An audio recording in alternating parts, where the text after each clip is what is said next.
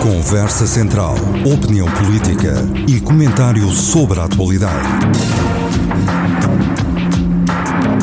Conversa Central. A análise reconhecida que interessa à região. Bem-vindos a mais uma edição da Conversa Central, hoje com o Dr. Jorge Coelho e numa altura em que estamos a, a, poucas semanas, a poucos dias de eleições presidenciais. Foram acauteladas todas as medidas para os portugueses exercerem o seu direito de voto, quer o antecipado, já no próximo domingo, quer a 24 de janeiro?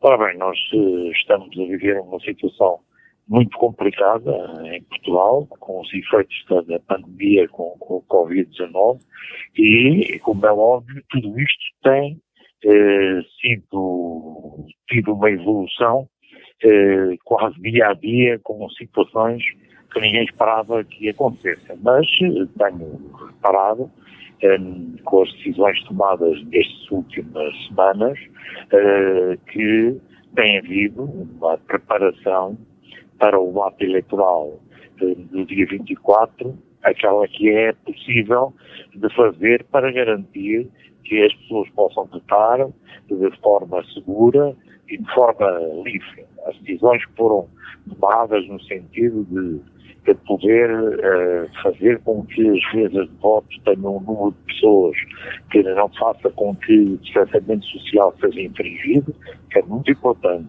As decisões são tomadas no sentido de que a urna eleitoral possa ir uh, aos lares, assim, onde as pessoas possam, estejam confinadas em, resultado daquilo que é o estado de emergência que foi decretado, são muito importantes. O facto das pessoas poderem estar a, a inscrever como estão e é em quantidades muito elevadas para poderem votar já este próximo domingo, são muito importantes. Ou seja, estão a ser tomadas um conjunto de medidas que já também foram tomadas noutras situações em que penso que está a fazer um esforço para que todos aqueles que queiram exercer o seu direito de voto em segurança e liberdade o possam fazer. Dir-me-á, bem, eh, mas poder-se-ia fazer mais, estou de acordo, porque poderia fazer mais eh, se houvesse condições em Portugal de poder haver voto por correspondência uh, seria mais agradável para muitas pessoas que pudessem exercer. Bem, mas é que a Constituição não o permite e já não há condições de haver uma revisão constitucional que permitisse fazer, por exemplo, isso, como também a generalização do voto eletrónico, que é algo que era complicado a, a estas dias do ato eleitoral montar isto no país todo. Pois há uma questão que é muito relevante, que é muito importante assegurar um consensualismo, um consenso grande à volta destas medidas que que são tomadas e para que não haja à volta da organização do ato eleitoral uma discussão que desvie os, eh, as discussões portugueses daquilo que é central, que são as propostas que os candidatos apresentam e passando as discussões para questões de natureza administrativa. Porque eu acho que está a ser feito um esforço muito positivo. Há aqui as autarquias têm aqui um papel absolutamente vital para que tudo isto corra bem, mas nós não podemos esquecer que já temos eh, mais de, dezenas de anos de democracia, já realizamos muitas eleições, há muita experiência já no país à volta disso, e estou convicto que no, no dia 24 tudo vai correr Uma coisa que, não, que, é previsível é a abstenção ser ainda maior do que aquela que tem sido nas, nas últimos atos eleitorais. Uh, isso vai criar vantagens para algumas candidaturas, por exemplo? Não, olha, eu acho que, como nós todos nos lembramos, as eleições presidenciais têm sempre uma abstenção maior do que as eleições legislativas. É um é uma tendência que existe nestas, neste tipo de eleições. Mas eu estou convicto que, e ficarei admirado se isso não acontecer, com a situação que se vive em Portugal, com uma eleição no meio de um, num estado de emergência, é normal é, e natural que haja mais abstenção em Portugal. Não é bom para, para, para o país, não é bom para o regime democrático, mas é aquilo que é possível fazer. Eu quero aqui lembrar que a, a Grã-Bretanha eh, teve umas eleições no meio de uma guerra mundial, quer dizer, debaixo de bombas, debaixo de tudo, não é? E os sistemas políticos eh, têm que ter a segurança de continuarem a compartilhar tudo aquilo que é determinado neles, embora eh, nesta matéria, eh, é o que tudo me diz, eu ouvi o Sr. Presidente da República ontem dizer, chamou os partidos todos a Belém, colocou-lhes a questão e nenhum reivindicou nem uh, adiamento de eleições, nem revisão constitucional que o permitisse.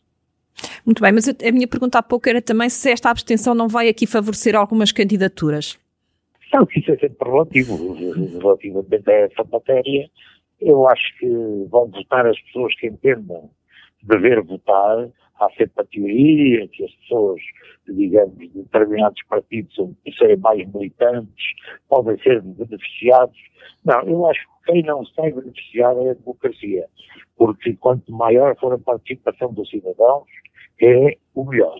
Agora, quem beneficia ou não beneficia, eh, não sei. Eh, hoje em dia, essa velha ideia de que é à esquerda que há mais militância, não tenho visto isto nesses últimos tempos.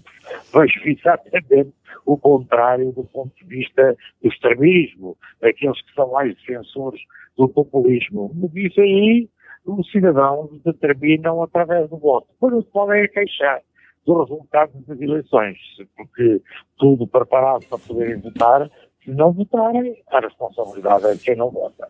Muito bem, Sator. Entramos uh, precisamente no dia em que estamos a ter esta conversa central, entramos uh, numa novo, no novo confinamento. Era expectável, correto? Não haveria qualquer outra solução, porque os números, uh, essencialmente, de pessoas de mortes né, e de pessoas internadas estão a aumentar de uma forma que era fundamental e que o governo, ouvido eh, os especialistas, tomasse aqui medidas fortes para conter e combater a pandemia. Foi isso que fez, ouviu quem tinha que ouvir e tomou as decisões que lhe competem a se tomar. Sabemos que no âmbito dessa discussão houve consenso em quase tudo, menos na questão da, da abertura ou não do sistema de ensino, e o governo acabou por tomar a decisão de todas as áreas do sistema de ensino para continuarem presenciais como estão neste momento. É uma decisão que, que é discutível, e, mas que nós, quando votamos no governo, eh, votamos em quem tem que tomar as decisões e é responsável por ela. E é isso que, neste momento de tomada das decisões, compete-nos a nós todos eh, colaborar para que tudo isto corra pelo melhor possível. Havia prós e contras nessa, nessa decisão, mas era, era preciso tomar uma decisão e foi tomada. Tem apontamentos eh, para esta semana? É, tenho aqui dois, eh, dois apontamentos, sendo que o primeiro é um tema que, que já foi abordado aqui nestas minhas conversas, aqui há uns tempos, que tem a ver com o Centro Oncológico de Viseu. Lembram que numa entrevista eh, que se discutia esse tema, eh, no fim, porque as declarações que havia no sentido que nunca haveria tal realização, eu disse, acredita em mim, vai haver. E pronto, é uma boa, uma boa decisão num ato que eu gostava de, de, de referir, de enorme coragem e solidariedade da, da, Ministra da Coesão, a professora Arabrinhoda, numa deslocação que fez a Viseu ao hospital, eh, eh, explicou o que é que era preciso fazer em conjunto para que, eh, no, até ao fim deste semestre, tivéssemos os planos eh, terminados para que avance com, finalmente com este eh, projeto. há verbas para que o mesmo aconteça, ainda no quadro eh, 2020, eh, e eh, temos hoje agora a certeza que isto finalmente vai em frente e eu gostava de, de o referir. Mas também eh, dando conta daquilo que eu tenho visto nestes últimos tempos, de uma nova dinâmica no nosso extraordinário hospital e com os extraordinários eh, profissionais que lá trabalham, há três projetos importantes, que é o Centro de Ambulatório e Radioterapia, que está em curso, a remodelação do Serviço de Imagiologia e o Serviço de Psiquiatria e Saúde.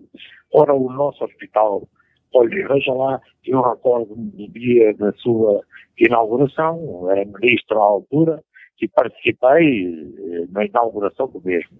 Era um excelente hospital, e foi assim também há tantos anos como isso, foi há 20 e, e poucos anos que é um excelente hospital, tem excelentes profissionais, está com uma nova dinâmica de funcionamento, estão, eh, por aquilo que acabei de referir, irão ser aqui instalados serviços que estão há muitos anos a fazer falta aqui na nossa cidade, no nosso distrito, na nossa região, e finalmente isso vai acontecer.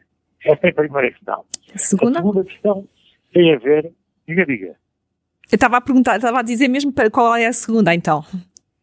Ah, sim, senhora. A segunda questão tem a ver com a questão da vacinação, não é? E também regozijar daqui pelo facto, fui informado, que o pavilhão do Fontelo, que depende da Câmara Municipal de Viseu, eh, está já eh, neste momento em condições para que, a partir do dia 18, possa ser utilizado como um hospital, eh, uma estrutura de apoio de retaguarda para doentes Covid positivos que não tenham cuidados especiais, cuidados hospitalares. E isso é muito importante, porque demonstra aqui é que no momento de guerra, e estamos no momento de guerra na nossa região, com números muito elevados no nosso eh, Conselho, com problemas complexos, mas há aqui uma entreajuda entre a ARS, entre o hospital, entre a Câmara Municipal eh, de Viseu, a segurança eh, social e, acima de tudo, do ponto de vista das estruturas, a Câmara que colocou o pavilhão e o ajudou a equipar no sentido de poder servir eh, este grande objetivo e através dos recursos humanos que é esse centro e o Hospital de Visão colocam para poder funcionar.